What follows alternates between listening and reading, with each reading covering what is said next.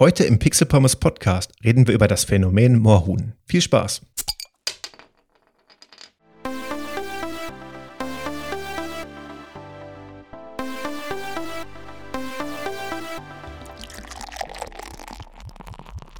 Und damit wie immer herzlich willkommen zum Pixel Pommes Podcast. Ja, das Thema der heutigen Episode ist vielleicht relativ ungewöhnlich für einen Retro Gaming Podcast und kommt vielleicht für einige auch etwas unverhofft aber auch auf die Gefallen, dass ich euch hier enttäusche mit dieser Themenauswahl. Denn wir reden nicht etwa über das Sega Mega Drive Mini, Zelda Link's Awakening oder diese kleine Retro-Gaming-Konsole, die echte Gameboy-Spiele abspielt, die in den letzten Tagen vorgestellt wurde. Nein, sondern wir reden über Moorhuhn. Ein Thema, was noch niemals jemand nachgefragt hat bei Pixel Pommes, wo ich auch in den letzten Monaten noch nie habe jemanden drüber reden hören und auch ein Thema, wo sich irgendwie gefühlt keiner positiv dran zurückerinnert, weil es einfach überhaupt nicht mehr präsent in den Köpfen der Leute ist. Aber ich starte trotzdem heute hier den ein bisschen verzweifelten Versuch, trotzdem angemessen über das Thema zu sprechen. Warum überhaupt dieser negative Disclaimer am Anfang der Episode? Muss das sein? Ich sag mal ja, denn ich möchte das Spiel heute nicht so besprechen, wie ich sonst die Spiele im Podcast bespreche, denn oftmals bin ich auch ziemlich gehypt, wenn ich die Episode aufnehme. Ich beschäftige mich ja immer vorher mit dem Thema, recherchiere, spiele nochmal, wie auch immer und bringt dann eine gewisse Begeisterung mit in die Episode. Vielleicht hört man es manchmal. Bei der Competition Pro Episode habe ich zum Beispiel die ganze Episode über mit dem Competition Pro rumgespielt. Ihr hört das Klackern die ganze Zeit im Hintergrund. Ähm, das ist hier ein bisschen ausgeblieben bei mir. Ich bin recht nüchtern an die Sache drangegangen. Habe mich auch noch an viele schöne äh, äh, äh, Punkte, Rennen sozusagen zurückerinnert, die wir uns damals auch innerhalb der Familie zum Beispiel geliefert haben. Aber das ganze Thema ist heute nicht mehr präsent in den Köpfen der Leute. Morgen ist einfach abgeschlossen. Aus diesem Grund, weil mir das so ein bisschen auch zugetragen wurde, habe ich auf Twitter eine Umfrage gestartet und die Umfrage hat ergeben, dass 51 Prozent der Teilnehmenden die Marke als negativ empfinden mittlerweile. Es haben nur 47 Leute teilgenommen, also um Gottes Willen, das ist nicht annähernd repräsentativ. Aber ich denke mal, da hat ein guter Querschnitt der Leute teilgenommen, die den Podcast hören und somit zu Recht vielleicht ein kleines bisschen skeptisch sind, wenn sie das Thema lesen in der Episodenliste. Von daher seid vorgewarnt, beziehungsweise der Hinweis, dass ich das natürlich weiß und das entsprechend auch mit inhaltlich berücksichtige, dass hier nicht alles toll ist und auch einiges schiefgelaufen ist bei der weiteren Entwicklung der Marke Moorhuhn. Moorhuhn feiert dieses Jahr 20-jähriges Jubiläum. Schon früher in 2019 ist eine Collection erschienen, wo die wichtigsten Moorhuhn-Spiele enthalten sind. Ich hielt das Jubiläum für eine gute Gelegenheit, das ganze Thema nochmal hier im Podcast zu besprechen. Auch wenn man sich durchaus fragen kann, ist Moorhuhn überhaupt schon Retro? Das ist allgemein eine sehr philosophische Frage, über die man sich lange streiten und diskutieren kann, wo man aber auch definitiv auch verschiedene Ansichten zu haben kann. Deswegen gibt es gar nicht so viel zu diskutieren. Ähm, der Grund, warum ich das besprechen möchte, ist natürlich neben dem Jubiläum zum einen, alle haben mit Moorhuhn schon abgeschlossen, behaupte ich mal. Also es gibt, glaube ich, niemanden, der noch ernsthaft auf ein Moorhuhn-Spiel wartet, sich darauf freut oder noch das Ganze irgendwie bis jetzt mitverfolgt hat. Oder lassen es fünf Leute in Deutschland sein. Ähm, es gab damals den großen Hype, reden wir nachher auch noch drüber, wo gefühlt jeder Moorhuhn gespielt hat. Und der Hype ist so abgeflacht, dass die Leute entweder Moorhuhn schon vergessen haben oder wenn man sie daran erinnert oder sie das Wort hören, denken alle nur, ach ja, Moorhuhn gab es ja auch noch. Ähm, und eben dieser Fakt, dass, das, dass alle so komplett damit abgeschlossen haben, ist aber auch nicht mehr retrospektivisch rausgekramt wird gefühlt. Ähm, lässt mich das Ganze schon irgendwie zu dem Retro-Bereich zuordnen. Auch wenn es sich anders alt anfühlt. Also wenn man das heute spielt, na klar, grafisch gesehen, spielerisch und so weiter, fühlt es sich schon alt an. Aber eben eigentlich noch nicht wie das klassische Retro-Game. Normalerweise hätte es vielleicht gar nichts im Podcast zu suchen noch. Aber dieser grandiose Abstieg, also wenn man sich das wie so eine Kurve vorstellt, ist es ja wirklich fast mit einem Mal komplett in den Keller gegangen und die Leute waren durch mit dem Thema. Ähm, das ist der Grund, warum ich das hier heute besprechen möchte. Wir reden auch primär über das Shooter-Spiel Moorhuhn. Ich weiß gar nicht, ob Shooter der richtige Begriff ist, aber es gab definitiv auch noch viele andere Spiele aus dem Moorhuhn-Franchise, aus, äh, aus, anderen Genres. Ähm, wir reden aber natürlich über das klassische Moorhuhn. Also die klassischen Moorhuhn-Spiele. Davon gab es mehrere, die aber alle dem gleichen Spielprinzip folgten. Wenn man das Spiel gestartet hat, fand man auf einer recht nett gestalteten Landschaft einige Moorhühner vor, die friedlich über den Bildschirm flogen. Das Ganze sieht auf den ersten Blick grafisch auch recht nett aus. Da wurden vorgerenderte Bilder verwendet, also für den Hintergrund.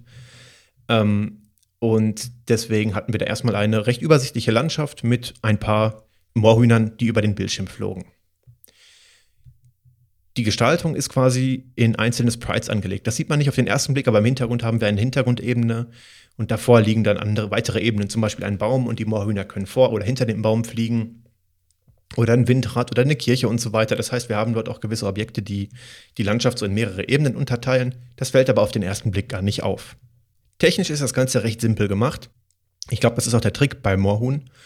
Ähm, also wir haben ja wirklich keine 3D-Engine oder so weiter, sondern wir haben nur die flachen 2D-Sprites, die in Ebenen übereinander gelegt sind und die Moorhühner, die sich dort bewegen. Es gibt auch ein paar andere bewegliche Objekte, da kommen wir später zu. Aber letztendlich haben wir hier ganz, ganz, ganz simple Technik am Start, was dafür sorgt, dass es überall läuft und eine recht kleine Dateigröße hat. Das war auch mit Sicherheit einer der Gründe für die Verbreitung. Moorhuhn war von vorne bis hinten unkompliziert. Man konnte es einfach installieren, man konnte es einfach starten. Man hatte mit Moorhuhn also nie viel Arbeit gehabt. Man, hat, man musste sich keine Sorgen machen, ob der eigene Rechner das packt. Ähm, dadurch, dass halt eben alles in 2D vorgerenderten Sprites kam von der Umgebung, musste man sich keine Sorgen machen. Ich fand, damals hat man das gar nicht so wahrgenommen. Also heute fällt das schon ziemlich auf, dass es wirklich nur statische Bilder sind, aber damals fand ich, hat es schon recht Eindruck gemacht. Das liegt ja auch so ein bisschen am eigenen Horizont, welchen man zu der Zeit hatte, also wie viele aktuelle Games man kennt. Aber ich muss sagen, damals war es schon ziemlich gut gemacht. Heute sieht es ein bisschen altbacken aus, aber das ist nun mal das Prinzip bei Retro-Games. Ziel in dem Spiel ist es, ähm, innerhalb eines vorgegebenen Zeitlimits möglichst viele Moorhühner abzuschießen, beziehungsweise das übergeordnete Ziel, möglichst viele Punkte zu erreichen. Dabei wird zum Beispiel die Distanz der Hühner berücksichtigt. Also wenn ein Huhn aus unserer Perspektive weiter entfernt ist, gibt es mehr Punkte. Und wir müssen eben versuchen, möglichst viele Hühner abzuschießen oder meinetwegen auch möglichst viele Hühner abzuschießen, die weit weg sind, weil wir dafür mehr Punkte bekommen. Wir spielen sozusagen aus der Ego-Perspektive. Das heißt, wir sehen eigentlich nur die Landschaft und können mit der Maus das Fadenkreuz bewegen. Mit der linken Maustaste können wir schießen, mit der rechten Maustaste nachladen. Weiterhin gibt es kleine Secrets im Spiel, die uns Extrapunkte kriegen und ex äh, einbringen. Und Extrapunkte heißt nicht unbedingt, dass das ein paar nette Bonuspunkte sind. In einigen Teilen von Moorhuhn konnte man mit den Extrapunkten, mit diesen Secrets sogar mehr Punkte erreichen als mit der eigentlichen Moorhuhnjagd. Ähm, zum Beispiel gibt es die Spinne, die am Baum hängt, die man mehrfach abschießen kann. Es gibt die Windmühle, wo man dann diese, glaube ich, diese Windmühlenräder, äh, Blätter abschießen kann. Wir haben das spontan auftauchende Riesenhühnchen, welches quasi direkt vor unserer Nase nach oben kommt. Wir haben Steine, die wir abschießen können. Und je nach Version noch weitere unterschiedliche Secrets, die man dann so nach und nach entdecken kann. Das war eigentlich auch, ich sag mal, so die Essenz von Moorhuhn. Also klar, die Leute haben natürlich immer versucht, möglichst gut zu treffen, aber als sie herausgefunden haben, dass man durch diese Secrets Punkte ähm, mehr bekommen kann, stellte sich dann natürlich auch noch so ein bisschen der Reiz ein, möglichst viele Punkte durch diese Secrets zu ergattern. Und ich weiß wirklich, wie wir vor dem Rechner gesessen haben mit der Familie, also meine Mutter, äh, ich glaube sogar Opa hat es mal probiert und ich natürlich, äh, haben reichlich gespielt und jeder hat immer was Neues rausgefunden. Wenn man das macht, dann passiert das. Und in den späteren Teilen von Morhun, Morhun 2, Morhun 3 und Morhun Winteredition gab es auch noch ein paar Verkettungen. Also man konnte erst das machen, dann schnell zum anderen Bildschirmrand und dann das machen. Und wenn man das gemacht hat, hat man dann noch mehr Punkte bekommen. Und dieses Entdecken der Secrets war ein wesentlicher Bestandteil der Moorhuhn Experience. Ähm, weil man eben in einer simplen Landschaft, wo man eigentlich keine Berührungsängste hat, also das habe ich gesehen, wenn andere Leute Moorhuhn gespielt haben, man hat wirklich nicht diesen Spielecharakter in dem Sinne, oh Gott, verstehe ich das, wie ist die Steuerung oder so weiter, sondern man konnte sich wirklich hinsetzen, einfach losspielen, hatte da wirklich gar keine Einstiegshürde und konnte sich da dann weiter vor, äh, sozusagen vorarbeiten, indem man erstmal nur ein paar Hühner abgeschossen hat. Später hat man herausgefunden, dass man die Spinne abschießen kann und man hat so immer mehr weiter gedanklich Zusammenhänge entdeckt, die einem vorher nicht klar waren. Und ich glaube, diese Entwicklung hat dazu geführt, dass Moorhuhn Anfang der 2000er Jahre einen riesen Hype ausgelöst hat, weil es plötzlich Leute vor den Bildschirm geholt hat, die noch nie vorher was mit Gaming zu tun hatten. Moorhuhn war definitiv einer der wichtigsten Meilensteine beim Casual Gaming auf Heimcomputern. Was vorher nur wirklich ich sag mal, Computerleuten, ja, Computerleute ist ein doofer Begriff, den kann man so nicht sagen, aber ich sag mal, Leute, die sich irgendwie für den Computer interessiert haben, vorbehalten war, hat plötzlich auch die Leute von dem Bildschirm geholt, die nur daneben standen. Die Mama, die Oma, der Opa oder so weiter, die haben plötzlich gesehen, es gibt ein Spiel, welches simpel ist, welches wirklich nur mit der Maus gesteuert wird und wo man einfach nur wie im realen Leben, okay, man hat es wahrscheinlich im realen Leben nicht gemacht, aber es ist eine 1 zu 1 Analogie zum normalen Leben, Moorhühner abschießen kann. Diese Einfachheit führte definitiv zum Erfolg von Moorhuhn und das kann man dem Spiel hoch anrechnen. Das haben wenig Spiele später geschafft. Das führte natürlich auch unweigerlich dazu, dass die eigentlichen Core-Gamer schnell genervt waren von dem Spiel. Das ist immer so. Das ist auch, es gibt so Wellen. Es gibt auch noch irgendwie Angry Birds oder so weiter, was später kam. Ähm, das kann man überhaupt nicht miteinander vergleichen, aber das ist so, sobald ein, ein Casual Game irgendwie massentauglich wird, gibt es wieder die einen, die nur davon genervt sind. Ähm, und so teilt sich das Lager dann auf, je länger das Ganze andauert, also der ganze Hype andauert. Ich finde es nicht schlimm. Morgen hat keine nervigen In-App-Käufe gehabt. Morgen hat man einmal gekauft, man hat es gehabt. Oder man hat es gewonnen, je nachdem, wie früh man damit zu tun hatte. Kommen wir gleich zu. Ähm, deswegen fand ich es gar nicht so schlimm. Also es war jetzt kein Hype, der irgendwie genervt hat, weil er den Leuten Geld aus der Tasche gezogen hat oder so, um Gottes Willen. Also Morgen war ein ehrliches Spiel, in Deutschland entwickelt von Phenomedia, ähm, welches den Leuten Spaß gemacht hat. Und deswegen kann man das dem Spiel nur positiv anrechnen und ich kann auf die alten Morgenteile wirklich nichts Negatives sagen lassen. Ähm, man muss das Spiel natürlich nicht selber mögen, man muss es nicht viel gespielt haben, man muss es heute auch nicht gut finden. Aber wenn ich mir so rückblickend äh, das Ganze angucke, fand ich das schon eigentlich eine ziemlich tolle Sache, weil es wirklich, ja, nein, Wegbereiter klingt viel zu übertrieben, aber weil es wirklich den Leuten eine andere Perspektive auf Gaming gegeben hat zu seiner Zeit. Es war ja wirklich, es gab ja so viel auch drumherum, das war wahrscheinlich das eigentlich Nervige. Es gab diesen albernen Song von Wiegald Boning, äh, äh Gimme Moorhuhn oder so hieß er, glaube ich. Klar, das ist natürlich eine Sache, das Moorhuhn war omnipräsent und das hat die Leute, die mehr mit dem Computer zu tun hatten, schnell genervt. Aber so ist das nun mal eben. Also das kann man dem Spiel nicht so negativ anrechnen, auch wenn natürlich die Marke später ausgeschlachtet wurde, wie wir gleich noch sehen werden. Ähm, hat Moorhuhn doch vieles, vieles richtig gemacht und auch dabei keinen Schaden angerichtet. Also das, ähm, um Gottes Willen, das muss man dem Spiel hoch anrechnen. Es hat für seine Zeit wirklich, wirklich gute Arbeit geleistet beim salonfähig machen von Computerspielen. Schauen wir uns mal an, wie das Ganze begonnen hat. Ursprünglich ist Moorhuhn ein Werbespiel für Johnny Walker gewesen. 1998, ich glaube im Oktober, wurde es in der Kneipenversion veröffentlicht, beziehungsweise in bestimmten Kneipen auf Laptops spielbar gemacht. Dort war in den Kneipen dann äh, Personal vor Ort, welches die Gäste der Kneipe Moorhuhn spielen ließ. Der Gewinner bekam entweder ein Schnäpschen oder, wenn er besonders gut war, sogar das Spiel. Das Ganze war so beliebt, dass sich das Spiel über diesen Weg über zahlreiche Leute quasi weiterverteilt hat. Die Leute, die es gewonnen haben, haben es weitergegeben, per E-Mail verschickt. Und so begann sozusagen der große Moorhuhn-Hype. Der war so groß, dass später im nächsten Jahr, 1999, ähm, eine Version ohne Johnny Walker Branding erschien. Und das nehmen wir auch quasi mal als Geburtsstunde von Moorhuhn an, weil das die erste Version war, die von vornherein für den Vertrieb gedacht war. Also so gesehen könnte man Moorhuhn auch schon auf 1998 zurückdatieren genau genommen noch ein bisschen früher, aber das führt zu weit. Die erste Version, die zum Kauf gedacht war, erschien 1999 und deswegen reden wir dieses Jahr von dem 20-jährigen Moorhuhn-Jubiläum. Mit dem Erfolg hat tatsächlich wirklich niemand gerechnet. Die Vorläuferfirma der Phenomedia AG, also die Phenomedia AG ist später aus diesem Unternehmen hervorgegangen, wurde ursprünglich mit der Entwicklung zu Werbezwecken beauftragt. Es war aber so erfolgreich, dass Phenomedia daraus das eigene Moorhuhn-Franchise weiterentwickelte und ja, die nächsten Jahre mit den Lizenzverkäufen eingerechnet die nächsten 20 Jahre lang weiterentwickeln sollte. Bei so großem Erfolg ist es natürlich nicht verwunderlich, dass auch der Nachfolger nicht allzu lange auf sich warten ließ. Mormon 2 war der Nachfolger, der auch nur für Heimcomputer gedacht war. Das Setting wurde leicht verändert und einige Sachen wurden äh, deutlich verbessert. Im Hintergrund der Szenerie haben wir jetzt sozusagen noch die Stadt und weitere Spielereien. Man kann zum Beispiel auf die Glocke im Kirchturm schießen, die bringt extra Punkte und allgemein wurden noch eine ganze Menge mehr an Secrets hinzugefügt. Danach erschien die Moorhuhn Winter Edition. Das ist ein sehr ähnliches Spielprinzip, allerdings im Wintersetting. Wir haben also dort überall Schnee und so weiter. Leicht veränderte Secrets, aber letztendlich wurde das Spielprinzip eins zu eins beibehalten.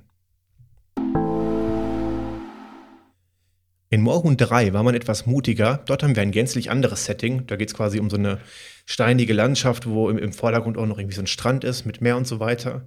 Es bezieht sich aber auch nur auf den Hintergrund und das Setting. Also das Spielprinzip weiterhin mit der Highscore-Jagd, mit den Moorhühnern abschießen, mit den Secrets ist weiterhin das gleiche geblieben. Wir haben nur die Landschaft einmal komplett ausgewechselt. In den nächsten 20 Jahren sollten noch über 30 weitere Moorhuhn-Spiele folgen. Und das war vielleicht auch das Problem der Marke Moorhuhn. Die Leute waren ziemlich genervt davon. Irgendwann war das Thema durch. Ich glaube, spätestens, aller, aller spätestens nach Moorhuhn 3 war der Hype sozusagen zu Ende. Die Leute hatten genug Moorhühner abgeschossen.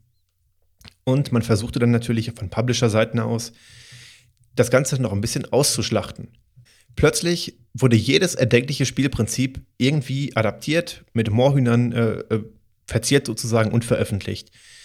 Plötzlich gab es eine Fülle an Moorhuhn-Spielen, nach denen keiner gefragt hatte, wie zum Beispiel Moorhuhn, der Schatz des Pharao und so weiter. Das waren irgendwelche Rätselspielchen, die meiner Meinung nach alle nicht hätten sein müssen.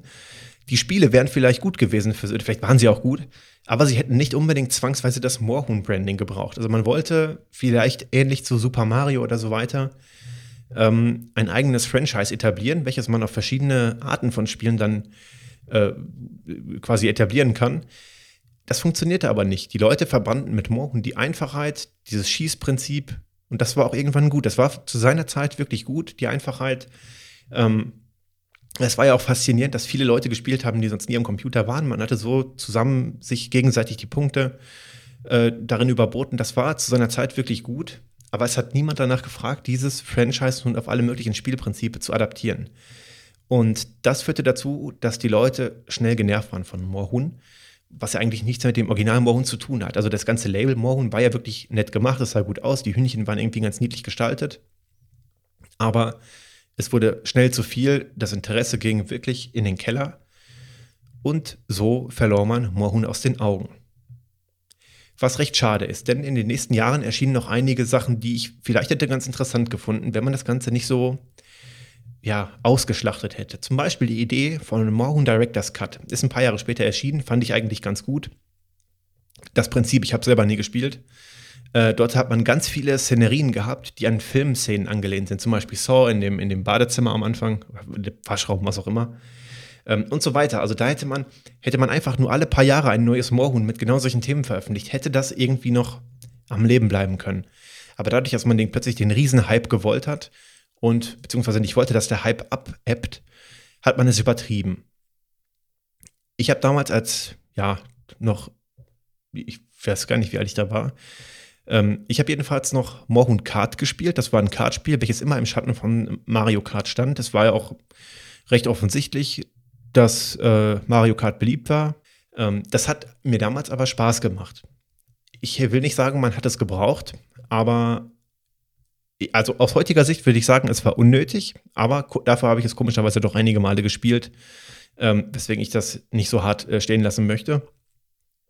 Es gab aber wirklich alles. Es gab noch Moon Quest, es gab Rätselspiele. Also guckt euch gerne die, die Spieleliste an. Also allein schon anhand der Anzahl äh, sieht man, dass so viele Spiele im, ja, eigentlich nicht gebraucht hat. Das war ein bisschen zu viel des Guten.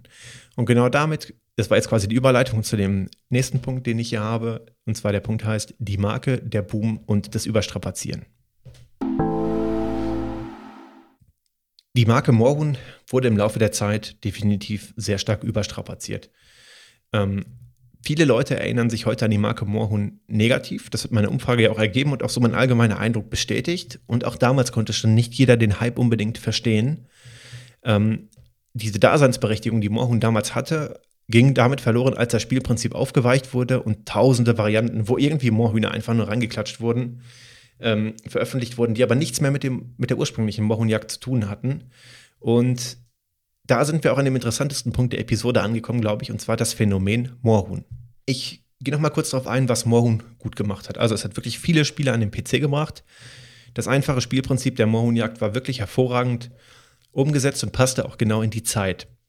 Zudem gab es damals wenig äh, Videospiele, die so kurzweilige Unterhaltung boten. Es war ja so ein bisschen arcade-mäßig, man konnte eine Runde spielen, die war auf 90 Sekunden festgelegt. Und damit entkräftete man auch so ein bisschen das elterliche Vorurteil von Computerspielen, sie wären Zeitverschwendung, weil man ja auch nur theoretisch eine Runde a 90 Sekunden spielen konnte. Und ähm, somit ja letztendlich keine Zeitverschwendung mehr sein konnten. Das, oder wenn es Zeitverschwendung war, konnte man es in Kauf nehmen. Und Morgen war ein klasse Paradebeispiel für Casual Games. Zum Glück noch ohne In-App-Käufe. Was aber noch viel wichtiger ist, ist, dass Moorhuhn in vielen Familien für gemeinsame Unterhaltung gesorgt hat. Also ich kann das aus meiner eigenen Erfahrung bestätigen. Wir haben früher auch viel zusammen SNES e gespielt. Ähm, das SNES e war aber mit, seiner, mit seinem Controller und so weiter schon, hatte für Leute, die noch nie Gaming betrieben haben, eine gewisse Lernkurve. Eigentlich jede Konsole, die so ein Gamepad oder was hat, ähm, muss man sich erstmal mit der Steuerung beschäftigen. Das ist nicht schwer, aber Leute wie Oma und Opa hatten damals keine Lust darauf gehabt. Oder selten. Opa hat genau genommen sogar einmal bei mir Nintendo 64 gespielt und zwar das Angelspiel in Ocarina of Time und wirklich nur das Angeln am Hyrule See, sonst gar nichts. Er hat nur ein paar Stunden geangelt.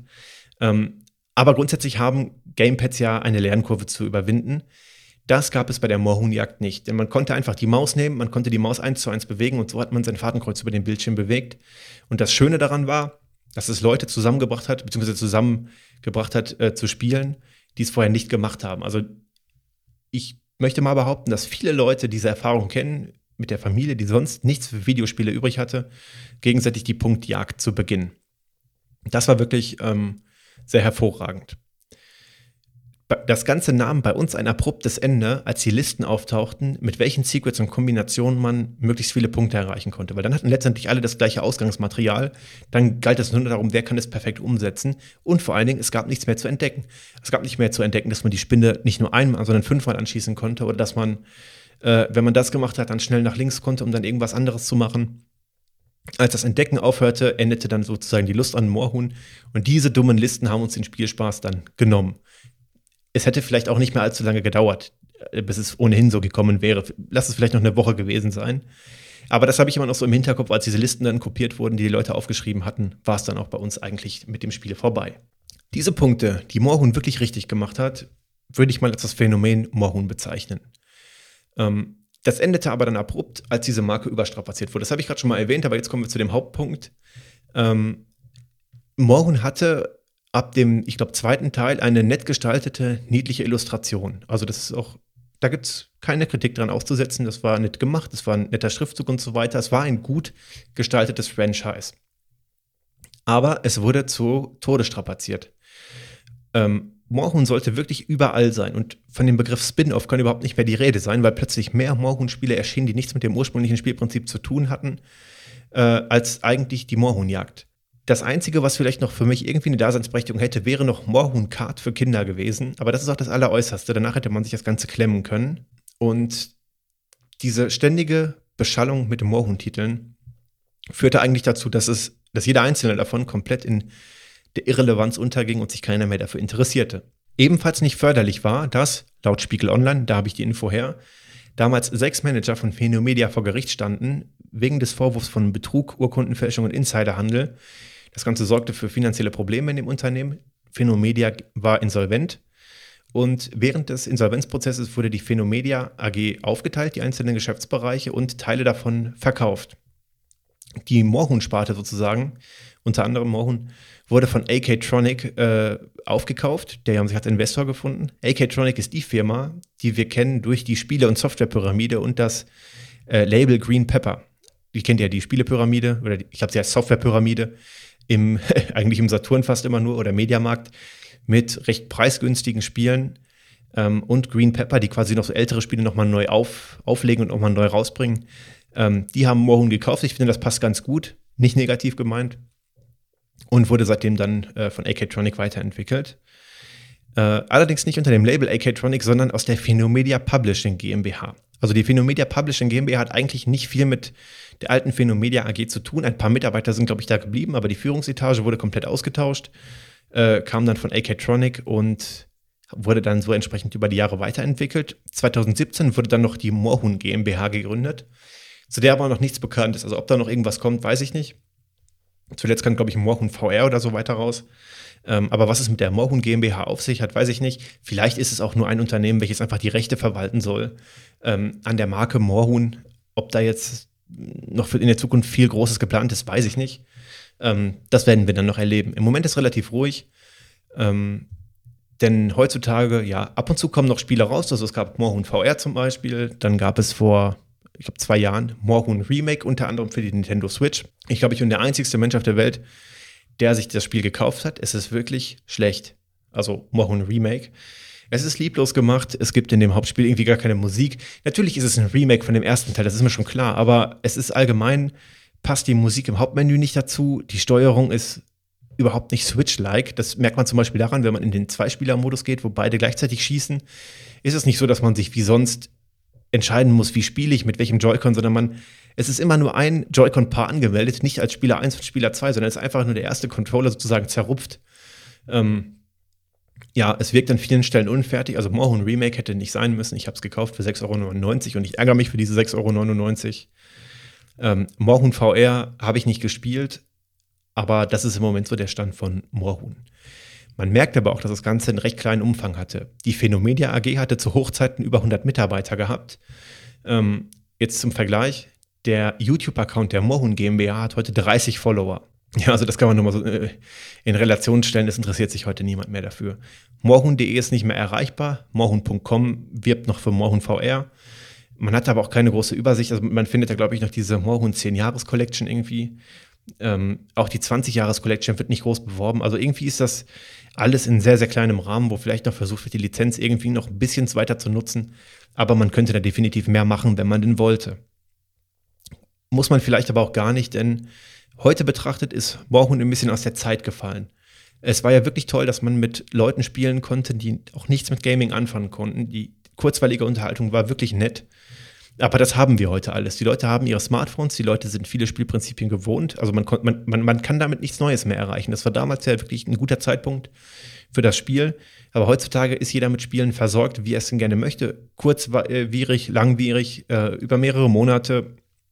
Casual Gaming, über Indie-Games, über, ähm, über, über, über, über zahlreiche Apps. Also es ist ja auch eine, eine riesige Fülle an Spielen, die heutzutage auf dem Markt ist, wo scheinbar Mohun heutzutage keinen Platz mehr hat. Zusammen mit dem schlechten Umgang der Marke, nämlich dass man sich überhaupt nicht die Marke irgendwie exklusiv gehalten hat und alles, was nur irgendwie ging, unter dem Label Mohun veröffentlicht hat, führt dazu, dass die Leute heutzutage genervt sind oder es in komplett, kompletter Irrelevanz heutzutage am Markt existiert.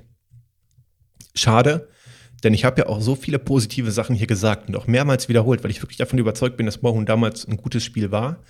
Ähm, aus den genannten Gründen. Und ich bin jetzt kein Spielejournalist oder so weiter, der jetzt objektiv rangeht, was ist an dem Spiel gut, an dem Spiel schlecht. Ich beobachte, wie Moorhuhn damals bei den Leuten angekommen ist und das kann man dem Ganzen zugute halten. Und deswegen bin ich jetzt auch ein bisschen enttäuscht bis, nein, verärgert bin ich nicht, es ist mir egal, aber ähm, ich finde es schade, dass man da nicht, draus mehr, nicht mehr draus gemacht hat ähm, und das Ganze dann eben so schlecht behandelt hat. Das hätte man sich ein bisschen in Ehren halten können. Man hätte, ähm, man hätte eine gewisse Exklusivität erreichen können, wenn man alle fünf, sechs Jahre mal ein neues Moorhuhn gemacht hätte. Die Leute hätten es nicht millionenfach gekauft, das glaube ich nicht, um Gottes Willen. Aber es hätte, hätten sich nicht 51 Prozent meiner Follower schlecht an diese Marke erinnert. Oder sie zumindest negativ assoziiert.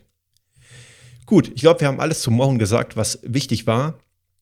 Äh, wir haben natürlich ganz viele Spiele ausgelassen, die erschienen sind. Das ist auch ein bisschen bewusst so, weil es einfach viel zu viele waren. Das hättet ihr gar nicht hören wollen in dem Podcast. Also wenn ihr einzelne Spiele besprechen wollt, dann meldet euch doch gerne. Ich glaube, das muss nicht sein. Ich denke mal, wir haben das Phänomen Moorhuhn gut besprochen hier in dem Podcast und ich sage wie immer Danke fürs Zuhören. Bis zur nächsten Episode.